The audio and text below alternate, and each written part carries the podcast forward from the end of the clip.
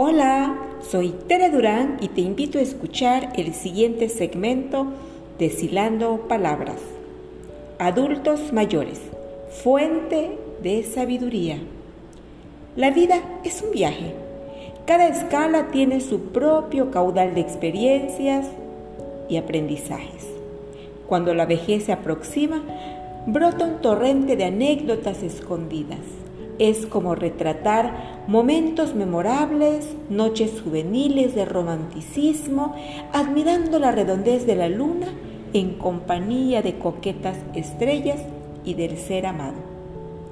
Llegar a la vejez es deslizarse al cauce de una gran cascada de experiencias, no para zambullirse en las tristezas, sino para sentir nuevamente la serenidad del amanecer mirar desde la ventana del alma un nuevo despertar. Es posible que las personas cambien su actitud y percepción ante la inminente llegada a la adultez mayor. Tal vez para algunas envejecer resulte intolerante. A veces celebrar tantos otoños deja de ser una festividad para convertirse en negación del tiempo.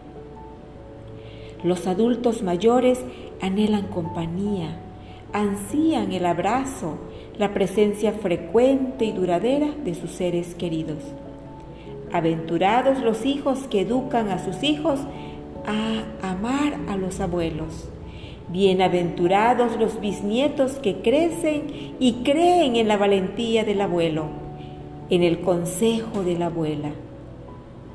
Diría que desafortunados los que no conviven con ellos, sembrando soledad y abandono.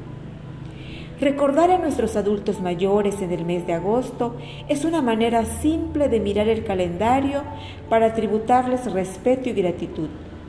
Ellos, nuestros adultos mayores, merecen más. Un día no es suficiente para admirar su grandeza. El tiempo es cómplice de los años y recuerdos. La vejez de nuestros adultos mayores es fuente de sabiduría. Vivamos con gozo y gratitud con nuestros adultos mayores. Soy Tere Durán, deshilando palabras para ti.